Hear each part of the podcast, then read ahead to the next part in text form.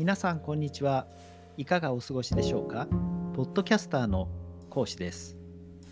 この番組ではさまざまな雑学トリビアを話していきたいと思います。第5回目となる今回はマジでやばくてビビる雑学です。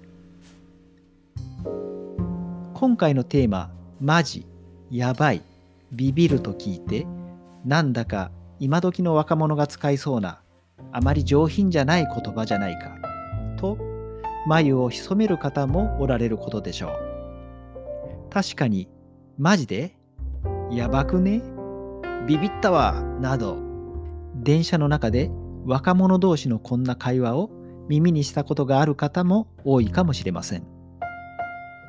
そして現代における日本語の乱れとお嘆きの奇形もいらっしゃることでしょう。でも少しその判断はお待ちください。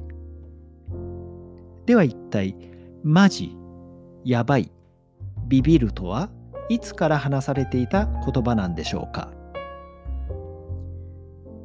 実はこれらの言葉は江戸時代以前から使われていた言葉だそうです。そう聞くと、おいおい、嘘でしょ？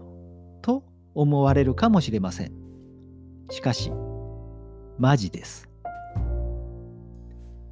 マジという言葉は、江戸時代に芸人の楽屋言葉、いわゆる業界用語として生まれたもので、今と同じ真面目にという意味で、マジになる、マジな心といった用法が確認されております。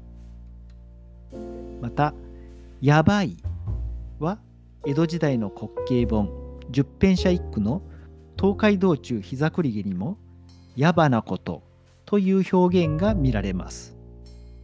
語源は諸説ありますが江戸時代の射的場のことを矢を放つ場所矢場と言い隠れて売春が行われることもあったようでそこに下手に居合わせて役人から目をつけられたら危ないという意味でやばいと言われるようになったという説が有力です。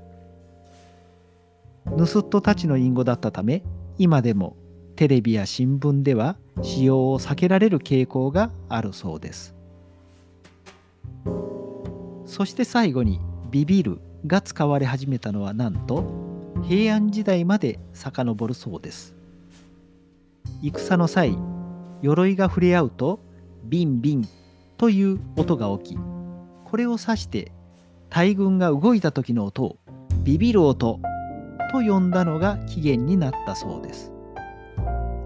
源氏と平家が戦った藤川の戦いで鳥が一斉に飛び立つ音を平家側が源氏軍がビビった音だと攻め込まれていると勝手に勘違いしビビって逃げたという有名な逸話もあります。いかがでしたか？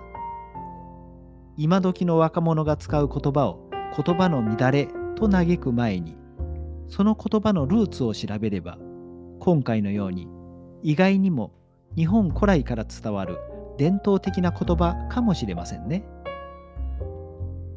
はい、今回はマジでやばくてビビる雑学でした。